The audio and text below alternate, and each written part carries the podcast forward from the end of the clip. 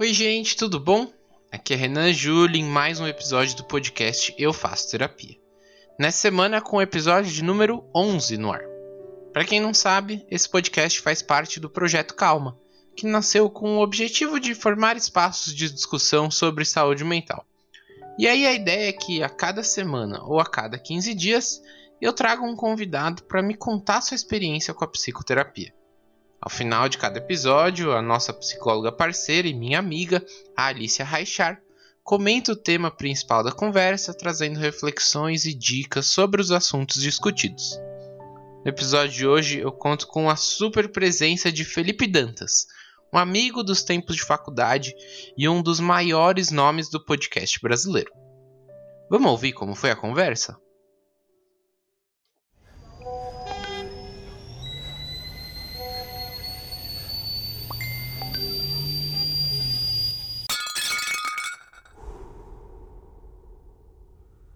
Calma. Oi, Fê, tudo bom? Olá, 2N. Eu te chamo de 2N nesse podcast.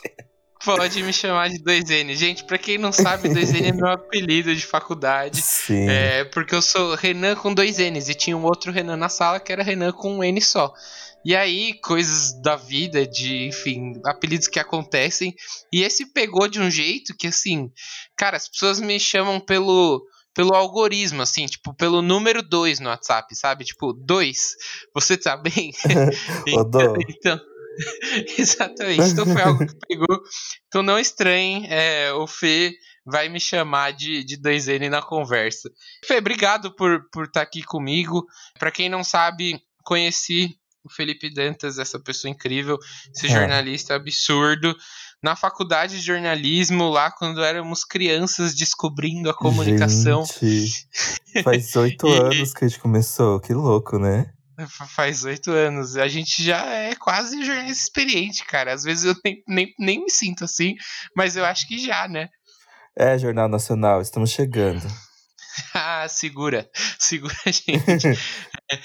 Mas obrigado por, por estar aqui comigo, Fê. Ah, eu que agradeço, 2N. Mas a minha primeira pergunta, Fê, eu queria que você se apresentasse, falasse um pouquinho sobre você, a sua formação de novo, e aí o que, que você gosta de fazer, o que, que você trabalha, fala um pouquinho sobre você pra gente. Legal. Bom, gente, meu nome é Felipe Dantas, eu estudei, como eu já disse, estudei é, jornalismo na PUC, comecei, fiz o curso de 2012 a 2015, e sempre gostei muito de jornalismo cultural. Então, para mim, o ideal era falar sobre cultura pop, era para falar sobre cinema, música. Aí eu consegui um estágio no Papel Pop, onde eu trabalho até hoje. E aí, um ano no Papel Pop, eu entrei no mundo dos podcasts, que nunca Sim. mais saí. Comecei editando um milkshake chamado Wanda. E agora coleciono frilas, é, edito Filhos da Gravidez de Taubaté, edito Modus Operandi, edito podcast Estamos Bem. Nossa, editei Imagina Juntas e vou crescendo. Fiquei feliz que virei meio que uma referência assim. E, mas, mas não larguei o jornalismo, então eu ainda faço, ainda faço matérias, ainda faço entrevistas, ainda faço especiais. Já fiz até roteiro de youtuber. Pra youtuber, meio que o meu diploma tá virando um milhão de coisas agora. Que coisa linda. Há pouco você tava até na Inglaterra, não tava? para uma cobertura? Eu lembro de te acompanhar. Sim, eu fui para Londres. Nossa, foi muito. Assim, eu, eu viajei para vários países, mas é todo trabalho, porque eu, dinheiro para pagar passagem eu nunca consigo guardar, não. Mas. é, eu fui para Londres para é, cobrir a estreia de uma série da HBO. Aí entrevistei o elenco, foi bem divertido. É ruim porque é sempre rapidinho essas coisas, né? Tipo, Sim. você chega, fica dois dias e volta, mas é gostoso para conhecer. Ah, eu sempre falo que é um privilégio, né, da profissão. Eu também tive a sorte, eu já pude. Cara, eu pude ir para Israel. Sério? É... Eu fui para Jerusalém a trabalho e foi. E mesma coisa, assim, foram quatro dias, um, os quatro dias de evento eu tinha, tipo, uma hora de manhã, assim, e uma hora e meia no final do dia, depois que eu entregasse todos os textos, para conhecer a cidade, mas, assim, são coisas que, cara, qual a chance, né, de eu conhecer Jerusalém, Tel Aviv, por conta, assim, até na mesma lista de turismo, né? Porque são destinos um pouco menos comuns, né? Sim. Então, Então, assim, eu acho que são os privilégios dessa profissão que tem vários poréns, eu acho que você também deve concordar comigo nesse sentido, mas, mas ela entrega coisas muito legais. Isso que você comentou dos podcasts, gente, vocês não têm ideia, assim, mas esses podcasts que o, que o Felipe apontou aqui, se você pegar as pessoas que estão envolvidas nesses projetos, assim, são nomes enormes do mercado. Então, assim, ele realmente é assim o creme do creme do mundo dos podcasts, viu, gente? Olha. Não, não, não aceite modéstia. Ah, gente, isso é uma coisa que eu fico que ainda não ainda não caiu a ficha para mim. Às vezes eu converso com umas pessoas no WhatsApp que quando eu vejo a notificação, tipo, eu já devo ter conversado com ela há semanas, mas quando eu vejo a notificação e é o nome dessa pessoa, eu fico, meu, o que que tá acontecendo? eu só tenho seis anos, né? Como é que eu cheguei aqui? Muito bem, e, e, essa era até minha, minha próxima pergunta, assim, como você caiu nesse mundo dos podcasts, mas eu acho que ela tá respondida. E aí, queria fazer uma, uma perguntinha ainda dentro disso. Hum. Tipo, você gosta dessa plataforma? Você lançou um podcast depois de muito tempo, acho que Olha. trabalhando com isso, você finalmente tem um podcast, é isso mesmo? Gente, eu esqueci de vender meu peixe até. De tantos podcasts que eu falei, eu esqueci de falar o meu próprio. Durante a quarentena. É igual você, Doizene. Durante, aproveitando hum. esse período de quarentena, Fiz o meu próprio podcast E aí Gay com o Thiago Teodoro, que ele é, ele é ex-editor da Capricho. E aí eu, uhum. ele criou um podcast e pediu para eu editar para ele, que é o Estamos Bem, junto com a Bárbara, que também trabalhou na Capricho. E agora ela dá o Universo, da UOL. E aí a gente meio que foi criando uma amizade entre as gravações. E aí, tipo, meu, vamos criar um podcast juntos. Eu, ah, então tá bom, vai. Legal. Bom, então sem sentir a pressão, né? Estou eu aqui, é, amador que só, com, enfim, o, um dos maiores nomes do mercado de podcasts do Brasil. Pelo amor tu... de Deus, porque o que eu sei eu aprendi ali na aula de telejornalismo com você. é muito bom, Fê. Feita essa introdução, acho que vale trazer a pauta do programa aqui. É, queria saber qual que é a sua relação com a psicoterapia? Você faz terapia há muito tempo? Você fez? Me conta um pouquinho. Cara, na verdade eu comecei em fevereiro só. Eu... Que legal. Não, e não é que era. Como é que fala? Não é que eu tava evitando ou que eu não queria fazer, eu sempre tive muita curiosidade. Mas eu achava que não era, não era minha prioridade, assim. E vendo uhum. agora, fico pensando quão besta era essa ideia de que não era minha prioridade, porque eu. Nossa, tem me feito um bem danado, assim. Eu comecei a prestar mais atenção nas minhas questões emocionais, mentais, quando. Sabe quando você tem um hábito que você, tipo, não percebe que você está fazendo? Você até percebe que você está fazendo, só que esse ato de perceber ele dura bem rapidinho Tipo, cá estou eu aqui de novo, que merda. Mas aí depois sumiu, você esquece que você percebeu esse hábito em você e, e ali vai você praticando de novo. Eu tava ficando irritado com essa sensação, porque eu tinha vários hábitos que eu percebia que eram ruins e eu não, eu não sabia o que fazer, porque logo depois estava lá eu repetindo. E aí eu comprei um planner e comecei a dia por dia listar várias coisas que eu fiz e coisas que eu pensei. E no final do dia eu preenchia cada dia do planner com uma carinha, tipo, triste, ameno ou feliz. E aí eu mesmo começava quando terminava a semana, eu dava uma geral em tudo que eu escrevia no caderninho e como eu me senti. E eu ficava, bom, preciso melhorar tais coisas. Então eu uhum. meio que resumia os meus estados emocionais da semana ali. E aí tá bom. Aí, conforme eu lia as coisas que eu escrevia, eu comecei, eu comecei a ter percepções de mim que eu não sabia o que, que eu, qual era o próximo passo. E somado isso, meus pais entraram no processo de divórcio que uhum. eu não queria tomar partido, porque eu separava muito bem o meu papel, tipo, como filho e o papel de espectador da, da relação deles.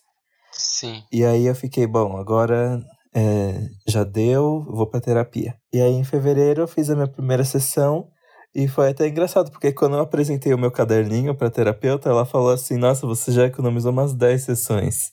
É então, isso, é um exercício, exato. Sim, aí eu fiz uma coisa super útil, assim, que facilitou muito a nossa conversa. Logo nos, nas primeiras duas sessões, a, a terapeuta já estava muito por dentro das minhas questões. E a gente tem feito, assim, não é toda semana que eu consigo. Às vezes eu não me sinto ainda muito à vontade de falar sobre os meus problemas. Aí eu falo pra ela, ó, oh, essa semana eu não tô muito bem, queria um tempo para processar. Mas pra, por ela é toda semana, sim. Olha, se realmente eu acho que você antecipou, a Alicia depois pode até me corrigir se eu falar alguma coisa errada, mas eu acho que você antecipou um exercício muito importante, assim.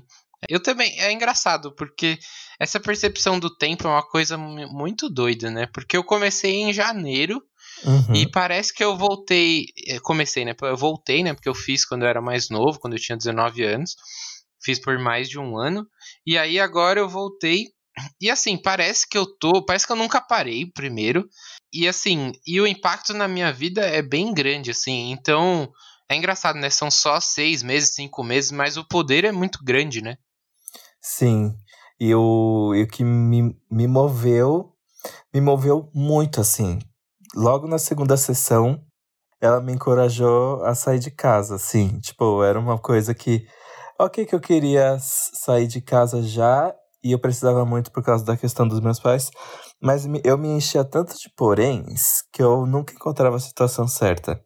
Aí teve um. Na segunda sessão, ela me ajudou a chegar na conclusão de que eu precisava muito sair de casa para muitas questões se movimentarem. E assim, logo no primeiro dia, logo no mesmo dia, eu achei a, a oportunidade perfeita. Não pensei nem duas vezes e aceitei e aí começou todo o processo da minha mudança, que foi no, no final de março. No meio da pandemia? Inicinho de pandemia e aí você caiu na pandemia? Foi, foi tipo, no, foi assim, numa semana me falaram, você pode vir, na outra semana, pandemia. Aí eu pensei, meu, eu nunca vou conseguir, tipo, outra oportunidade igual a essa. E aí eu fui. Então foi bem assim, bem na emoção. Que legal. Mas você falou sobre essa questão do caderno. É, eu também, eu tive um exercício umas semanas atrás, eu até falei no episódio 5 ou 6, já não me lembro mais, o da Beatriz Fioroto, que talvez você até conheça. Eu amo a Bia, sim. Exato, e a, o, o mundo é muito pequeno, né? Porque ela é uma das melhores amigas de infância da Roberta, minha namorada. Ah, é? Então, assim. É, foi assim que a gente se conheceu. Então, realmente o mundo é um ovo. E o mercado de jornalismo, então, é um ovo de codorna. Ah, isso é. Mas. Mas eu falei episódio, no episódio dela que, assim, eu até tive um exercício meio similar ao seu de escrever, e aí eu dei o nome de organograma da bad, porque. porque depois você vê, né, as palavras surgem super forte, né? Ansiedade, é, agonia, insegurança, mas, é, enfim, tem coisas que só olhando no papel pra gente ver mesmo, né, como é que tá na gente e como a gente precisa dar atenção para aquilo, né? Sim, eu, eu me pego. Eu vivo muito a minha vida no automático, assim. É, essa foi uma questão do que eu até levei pra terapia, que era tipo, eu nunca consigo um tempo para me perceber. Tipo, uhum. eu nunca chego. Assim, quando eu deito na cama para dormir, eu, eu, se eu abro o olho já é pra, pra fazer a próxima coisa, eu vou fazendo, vou fazendo, vou fazendo, até o dia de novo acabar e eu deitar para dormir. E assim vai, e eu nunca paro para pensar, eu nunca parava para pensar em tudo que aconteceu. E eu acho que o caderno me ajudou muito nesse sentido. Eu dei uma parada com o caderno, confesso. O que é normal também. É, então, é porque eu tinha muito sentido de que a quarentena era uma coisa. Como é que fala? Eu, eu achava, ok, eu ia continuar trabalhando de home office. Mas eu achava que a minha vida, como eu conhecia ela, ia pausar na quarentena. Uhum. E aí eu uhum. pausei com o caderno, porque eu fiquei com a sensação de que os dias seriam todos iguais. Uhum. Mas como a gente pode ver, né? Não é mais, não é mais uma pausa na nossa vida. Essa pausa tá durando muito tempo. A gente, dias depois. A gente tem que retomar de alguma forma, né? Confesso que eu tomei essa bronca porque eu fiz assim umas duas semanas, porque eu tava num ponto que eu precisava realmente colocar no papel. E aí eu parei porque ou eu meio que resolvi, ou eu meio que fui querer tratar outras questões, e aí até minha a doutora falou, assim, a doutora Renata, ela falou, olha, Renan, É, e o caderno? Aí eu falei, ah, doutor, não consegui, mas assim, é, estou ciente de sua importância. Mas, eu me, tô assim também. me fala, nesses cinco meses que você tá lá, o que, que você acha que, que mais mudou em você? Que outras ferramentas você enxergou nesse processo? Ah, então, eu. A principal coisa que eu descobri é que, assim, é, não importa o assunto que eu levava para terapia, que começou sendo o divórcio dos meus pais, é, acabou virando relacionamento, o, o núcleo das questões eram sempre as mesmas, que eu não aprendi a criar a minha individualidade e eu estava muito, tipo, a minha, a minha principal preocupação era como eu me portaria para as pessoas ao meu redor. Então, Teve um dia que eu cheguei para no primeiro dia, eu cheguei para ela e falei assim, que eu era uma pessoa que que esperava ser ativada para as coisas acontecerem. Tipo, eu sozinho não existia. Eu precisava de alguém para existir. Então, se alguém perguntasse para mim qual é o meu filme favorito, tipo, eu vivia muito de referência de outras pessoas. Eu fazia as coisas sempre com outras pessoas. Eu não praticava a minha individualidade e no fundo, os meus problemas não importavam muito. E eu lembro que, por exemplo, ah, você conhece a Isabela Moreira? Minha, ela é minha melhor amiga. Claro, a Isa. Sim. E aí, teve um dia, a gente sempre, tipo, sai para conversar sobre as vidas e a gente entra nos papos muito reflexivos. E eu tava desabafando sobre meu namoro. E aí uhum. ela falou assim pra. Ela falou assim: Fê, eu te conheço muito. Você se doa muito para as pessoas. Então, por exemplo, você não se preocupa em fazer uma terapia para você, mas você não pensaria duas vezes se você tivesse a oportunidade de, de dar uma terapia pro seu namorado. E eu fiquei, meu, é isso. Era, é muito isso, assim, tipo, eu queria muito que todo mundo ao meu redor tivesse confortável e contente, mas e eu? Eu uhum. me sentia muito egoísta pensando em mim. E essa foi uma das primeiras questões, assim, que a minha terapeuta detectou em mim e eu me lembro que na segunda vez que eu fui, eu falei para ela assim: eu decidi que hoje vai ser um dia que eu não existo, porque eu tô aqui com você, mas hoje é minha folga. Mas eu contei para todo mundo que eu ia trabalhar. Então, eu não preciso prestar conta para ninguém do trabalho, porque eu estou de folga. Eu não preciso ter a sensação de prestar conta para nenhuma outra pessoa, porque para essas pessoas eu estou no trabalho. Uhum. Então eu criei um limbo em que eu poderia fazer o que eu quisesse, e eu realmente fiz. É, andei pelo centro da cidade, visitei uns, umas lojas que eu gostava, comi na Liberdade, num restaurante que eu amo. Fui, Ai, é, fui no massagista incrível, comprei um livro que eu queria muito, e aí, e aí, tipo, eu tava tão aberto às coisas, e aí no ônibus indo de volta para casa, eu abri o celular e aí eu vi a vaga no quarto do apartamento que eu tô morando agora. E, Nossa, é, só que aí o que acontece? O Felipe normal pensaria: não quero dividir apartamento com ninguém. Eu acho que eu sou melhor sozinho. Só que eu tava tão extasiado de tudo que eu fiquei, meu, vai ser isso, o apartamento é legal, eu conheço a pessoa, só vamos. Aí eu mandei a mensagem e agora estou aqui. É o Fedantas Day Off, né? O Ferris Bully Day Off. É exatamente isso. Curtindo a folga adoidado. mas, então, mas essa questão de me perceber, entender os meus processos, entender o que eu preciso. E principalmente comunicar para as pessoas, porque sempre que, tipo, eu não queria incomodar as pessoas com meus problemas. E morar com as meninas aqui hoje é muito isso, tipo, às vezes elas percebem que eu tô mal, e é um, é um sacrifício, assim, falar. Porque parece que elas estão gastando o tempo delas me ouvindo. E elas mesmas uhum. falam, tipo, não é isso. A gente quer saber o que tá acontecendo com você e te ajudar. É, era até, era até minha próxima pergunta, assim. Antes, antes disso, queria mandar um beijo pra Isa, assim, que é contemporânea de, de Editora Globo comigo.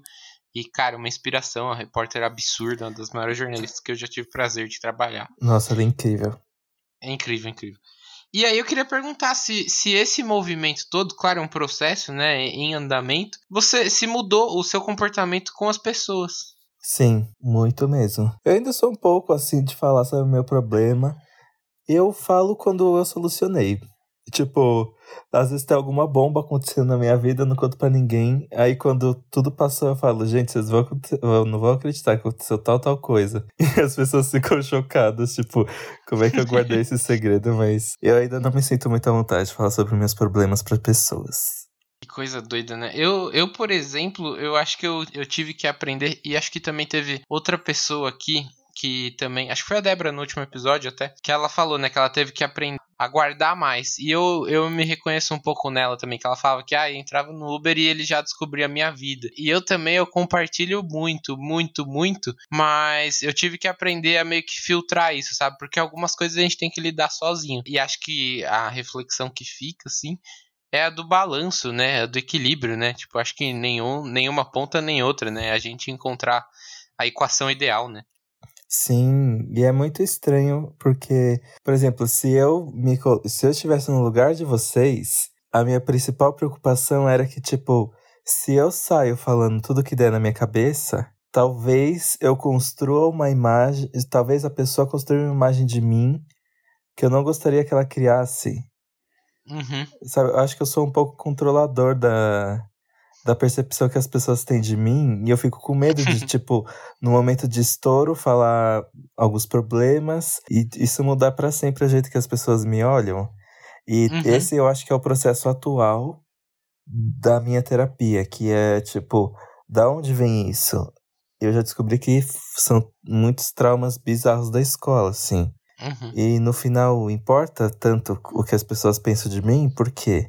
Essas ainda são questões que ficam em aberto. E aí, Fê, acho que quase encerrando, queria saber assim, o que, que você acha que, que mais mudou em você e o que, que você gostaria ainda de, de olhar com cuidado nesses próximos passos da, da sua análise, da sua terapia?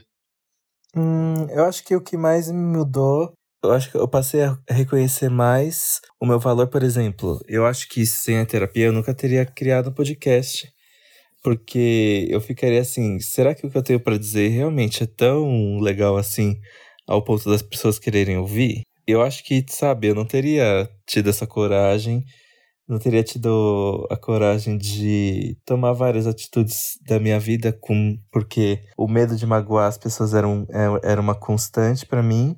E aí eu acho que falta pode parecer irônico, né, falar isso gravando podcast em que eu tô falando todas essas coisas, mas eu acho que falta um pouquinho me abrir, assim, tipo, falta eu achar ok as pessoas me verem chorar, falta achar ok contar sobre meus problemas para alguém. Eu tô contando tudo isso agora, mas são coisas que já solucionaram, mas existe tantos problemas que acontecem diariamente com a gente, né?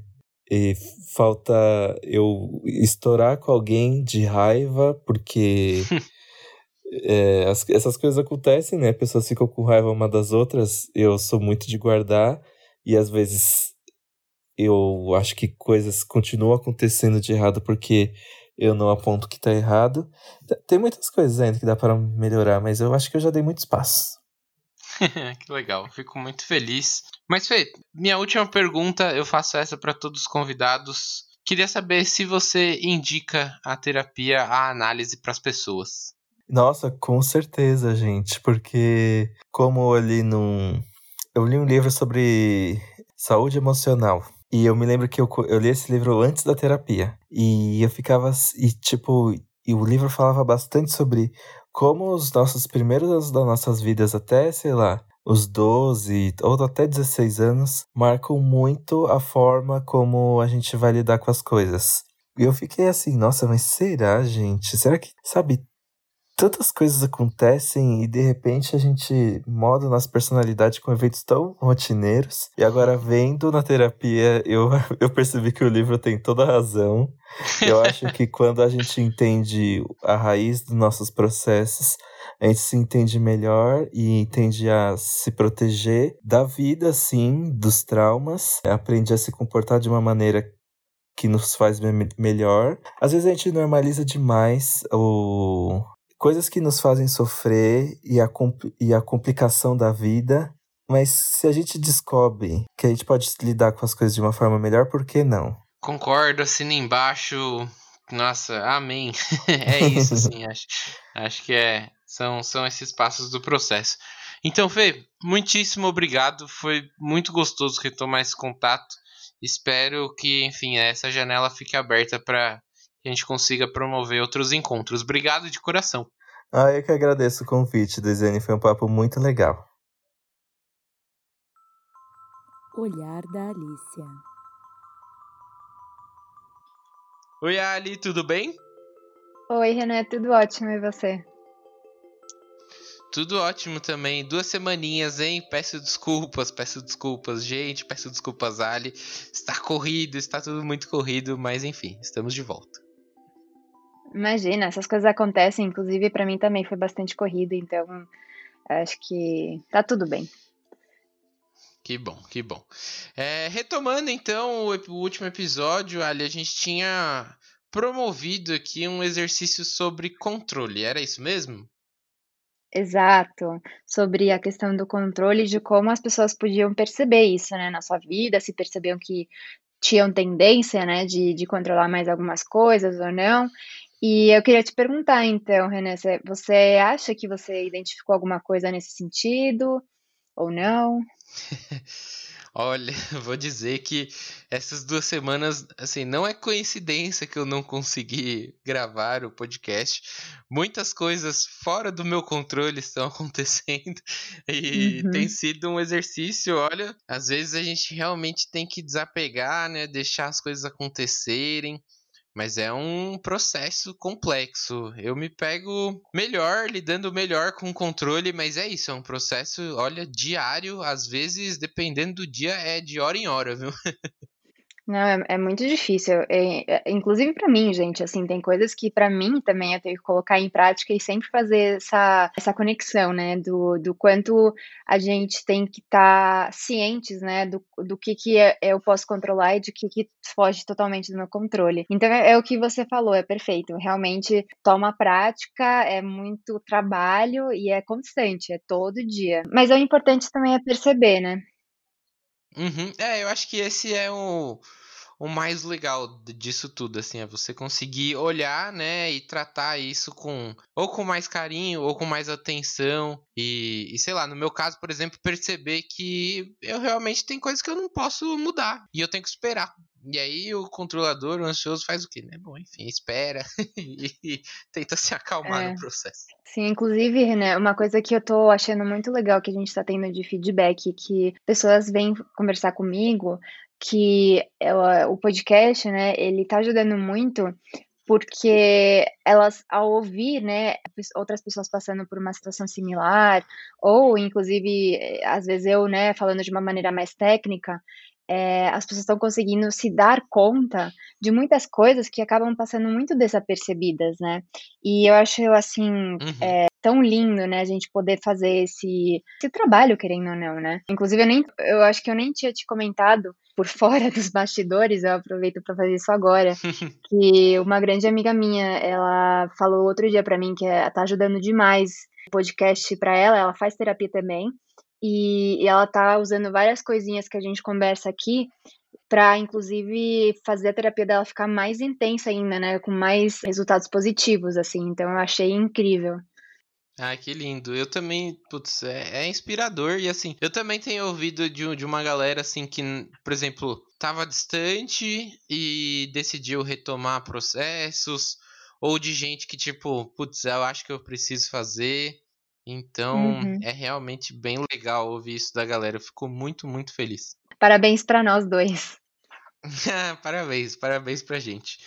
E aí, Ali, mais trazendo esse episódio, o que, que você tem a nos contar? Acho que tem até um gancho, né? Tem, então, eu queria até comentar disso. O, o, episódio passado, né, a gente tinha passado essa tarefa de, do controle, né? E eu achei interessante que o Felipe, ele menciona isso. Na conversa que vocês dois tiveram, ele trouxe essa, tá, também essa questão do controle, é, justamente no momento em que ele fala, né, que ele, por uma questão de de querer ser bem visto, aceito, né, pelos outros, ele tendia muito, né, de controlar tudo que ele falava, né, para realmente interferir na maneira em como o outro, né, a percepção do outro. Então, uhum, é, é, é, isso, é isso que a gente tinha conversado no episódio passado, né? Como a gente faz uso do controle para nossa para nossa segurança, né. Então Uhum. eu achei legal que ele trouxe esse exemplo. Não, foi muito bom. Foi muito legal falar com, com o Fê. É, assim, pra quem não sabe, gente, e, e para quem ouviu a minha entrevista com ele, cara, é realmente intimidador, porque o Fê, ele é um dos maiores nomes do podcast brasileiro, assim como Beatriz Fioroto, a Bi. Então, cara, esse espaço aqui tá sendo. tá ficando muito rico, assim, tá virando um Olimpo. Tô, eu tô muito orgulhoso. Mas sobre a nossa conversa, né? Sobre a, a conversa que eu tive com ele, ali eu trago aqui algumas questões. A primeira delas, que o Fê toca, é sobre esse cuidar de si, né? É mais difícil você se olhar e se cuidar do que cuidar dos outros? Por que, que isso é tão difícil? É, eu acho que é uma pergunta que foi como ele mesmo disse, né? Eu acho que ele estava tão no automático durante tanto tempo que ele só conseguiu talvez enxergar de uma maneira muito clara quando a amiga dele falou para ele, né? "Ah, Olha, você duvidaria muito em fazer terapia, mas você não duvidaria nem um segundo para pagar terapia pro seu namorado. Tá muito ligado, eu acho que tem muitas coisas que estão ligadas com essa questão da dificuldade do autocuidado. Tem uma questão aí do automático, que ele mesmo trouxe, quando a gente está tão ligado no automático, né, é uma questão difícil, porque a gente deixa de viver o presente, a gente deixa de se conectar com a gente e a gente não sabe nem o que a gente precisa para se cuidar. O que a gente, o que a gente inclusive a gente gosta, o que a gente não gosta, porque a gente está ligado de um, em uma maneira de viver que, inclusive, é, agora com a pandemia, muita gente quebrou isso, né? Porque muita gente teve que olhar para si mesmo para identificar como se cuidar, como parar essa questão do automático e como toda essa questão do, da pandemia está uhum. afetando a gente, né? Tem essa questão da, da, de estar muito, muito ligados ao automático, ao viver de uma maneira automática.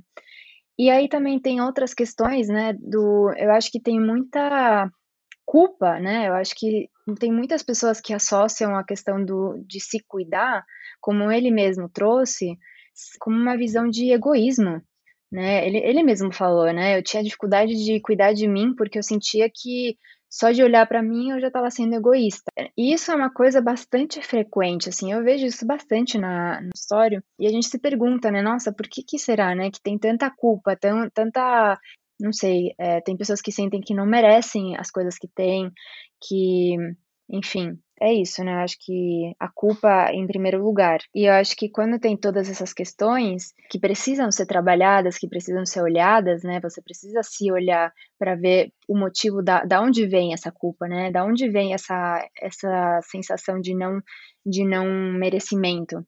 Então, quando você tem uhum. que olhar para tudo isso e você vê que tem coisas aí difíceis que você vai ter que olhar de frente, né? É muito mais fácil você olhar para o que está fora. Então eu acho que tem essa, tem várias coisinhas que, que acabam afetando né, essa dificuldade de autocuidado. Tem a questão também da autoestima, que muitos acabam não sei, eu sinto que tem uma infravalora, é, que é infravalorada, né, a questão da autoestima, que se fala tanto, mas é uma, é uma questão importantíssima, né? O, o que, que é autoestima? É você se querer, você se amar, você se aceitar. E são coisas tão difíceis de se fazer. E tão importantes, né?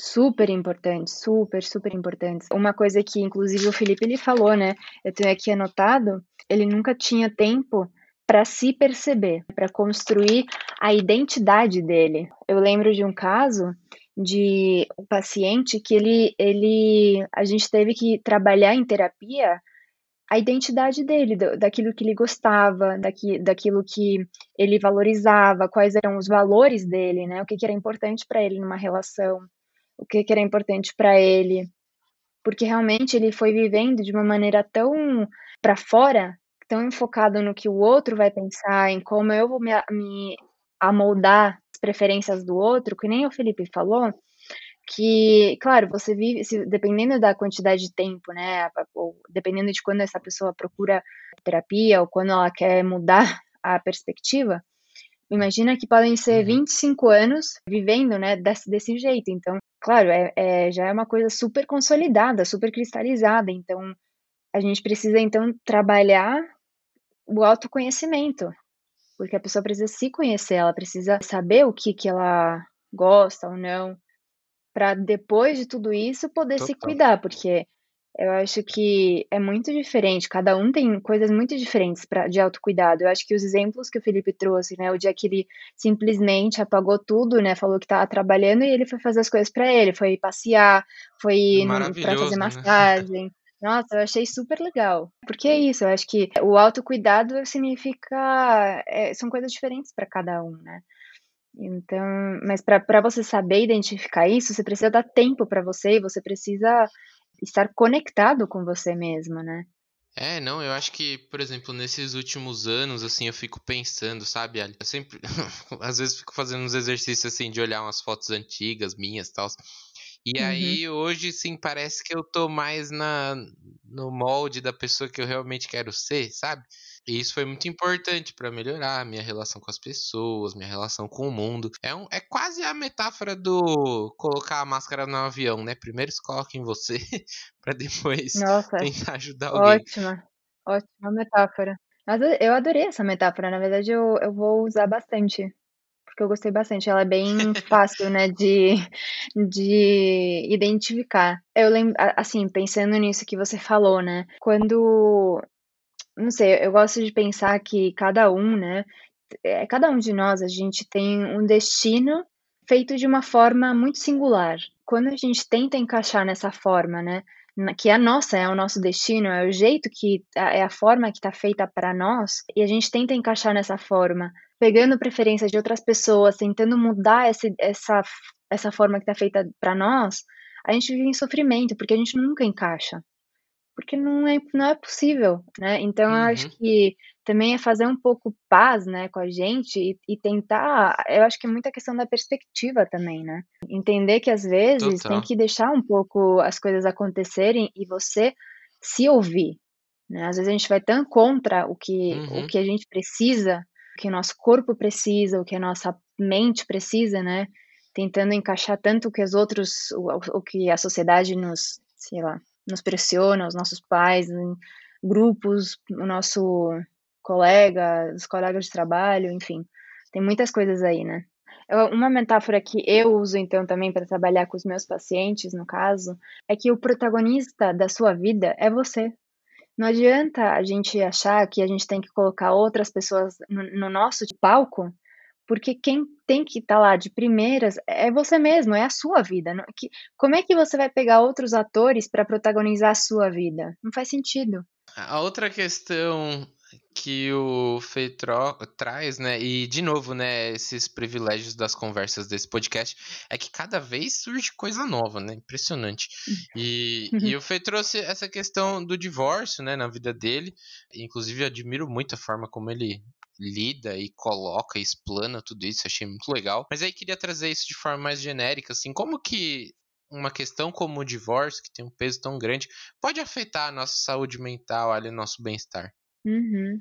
Ah, tem muitas questões aí, né? Eu acho que primeiro entender aí as fases, por exemplo, é muito diferente em que etapa da vida de uma criança acontece, de uma de um filho, né? Acontece esse divórcio, né? Por exemplo, se a gente fala de uma criança que tem de 0 a 5 anos, é uma etapa na qual a criança entende mais ou menos o que está acontecendo, mas também não tanto como, por exemplo, dos 6 ao do aos 12 anos, não não é que eu diria que é a pior fase, mas é na fase na qual a criança pode passar por um momento mais traumático do se os pais se divorciam, porque ela vive esse momento com Uhum. muita mais insegurança. Eh, agora, se acontece, por exemplo, dos 12 aos 18, a perspectiva também acaba sendo diferente.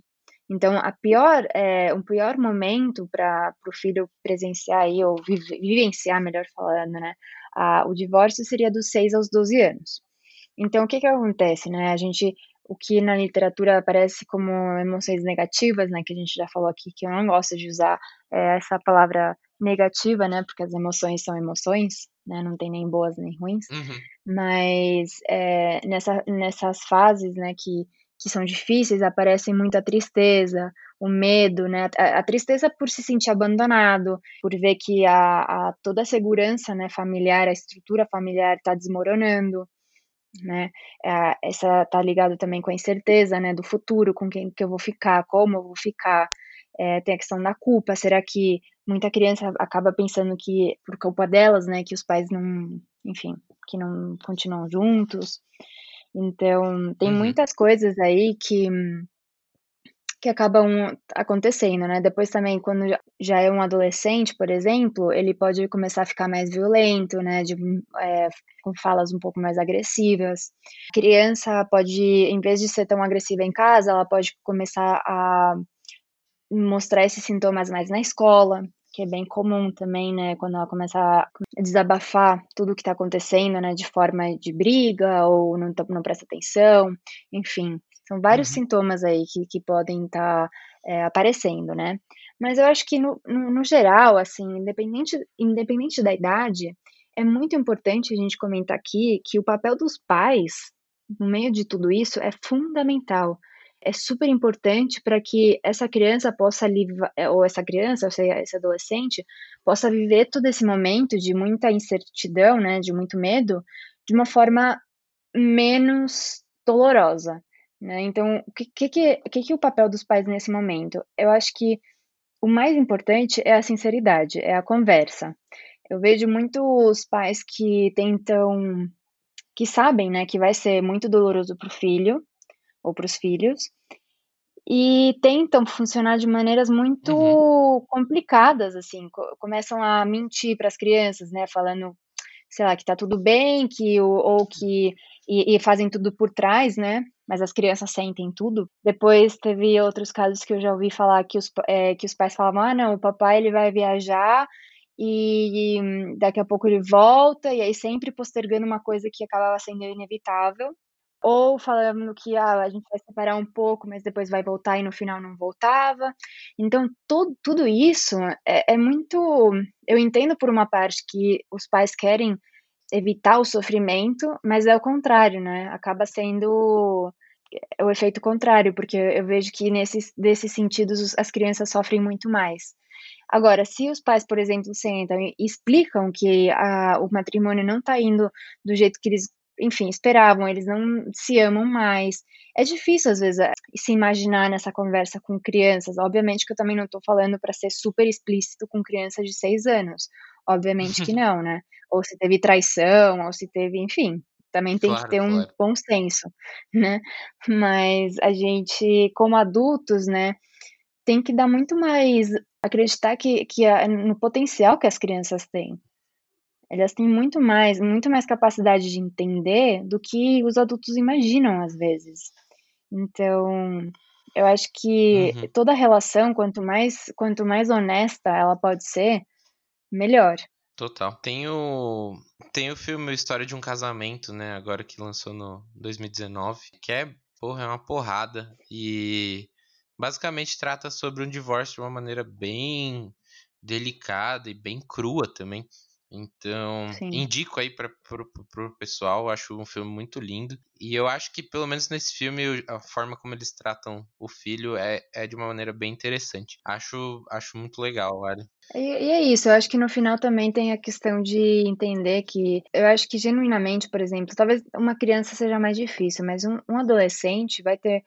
Se você explicar realmente as coisas bem, assim, é, ser muito honesto é, eu acho que no final, qualquer filho, ele, se ele vê que está sendo bem feito, sabe, que os pais realmente são mais felizes por separado, talvez tenha até uma parte que funcione melhor, né? Que ele, inclusive, participe melhor de todo essa, esse movimento. Uhum. Então, Com é certeza. um pouco isso. Boa, Ali. E, e por último, é, é menos uma pergunta, acho que talvez mais um tema de, de conversa, que o Fê traz sobre essa questão de morar fora, viver sozinho, sair de casa. Que para mim, ali me parece muito que são questões relacionadas à maturidade, né? E aí queria saber como é que se sentir imaturo, maduro, pode afetar o nosso bem-estar? O que, que você acha sobre esse tema? Nossa, eu acho que a questão de sair de casa, né, é tão simbólico. A independência, né, no fim das contas, uhum. você arrumar a casa como você quiser, fazer os horários que você quiser, é, tem, é, é, né, é muito... Sim. é muito simbólico, né? Eu acho que é muito forte. Eu lembro quando, quando eu fui morar sozinha também, né, para estudar na faculdade, enfim eu lembro que eu morava perto de um shopping e eu pensava, eu nem tinha, eu nem tava no apartamento ainda, e eu pensava, nossa, eu vou ir no shopping, vou comprar, vou comer, comer McDonald's todos os dias, eu vou só comprar, comprar tranqueira, não, besteira. Aí chegou uma hora eu pensei, nossa senhora, será que eu tô preparada para morar sozinha? E o engraçado é que uma hora, tipo, no, no momento em que eu fui morar lá, eu acho que nossa, eu comia Mac, eu acho que uma vez a cada dois meses, sabe uma coisa assim?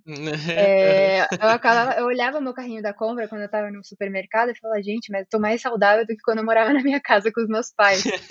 sabe, assim, uma coisa que é muito ou, por exemplo, eu lembro que eu ia comprar, nossa, produto de limpeza. Sabe quando eu começava a escolher o, o cheiro da roupa do, do, do amaciante, o, o produto que ia ficar na minha casa? Você vai construindo a sua identidade também, né, como adulto.